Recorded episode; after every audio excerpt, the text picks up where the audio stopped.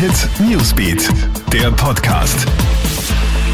Hallo, ich bin's, Clara Jirowetz. Sind während der Corona-Tests mehrere Frauen sexuell belästigt worden? Mit diesem Thema beschäftigen wir uns im aktuellen News-Update am Donnerstagabend.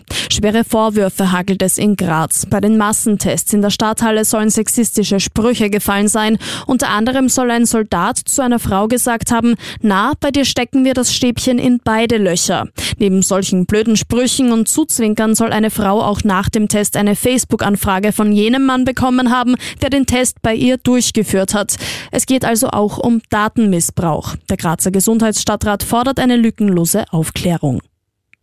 Großer Erfolg für die aktuellen Volksbegehren. Alle drei laufenden Volksbegehren haben die nötige Marke von 100.000 Unterstützungserklärungen bereits jetzt überschritten und damit müssen sie im Parlament thematisiert werden. Konkret handelt es sich um die Anti-Impfpflicht-Initiative für Impffreiheit, das Volksbegehren Ethik für alle und das Tierschutzvolksbegehren, das sogar schon über 250.000 Unterschriften erreicht hat. Die Eintragungsfrist läuft noch bis 25. Jänner.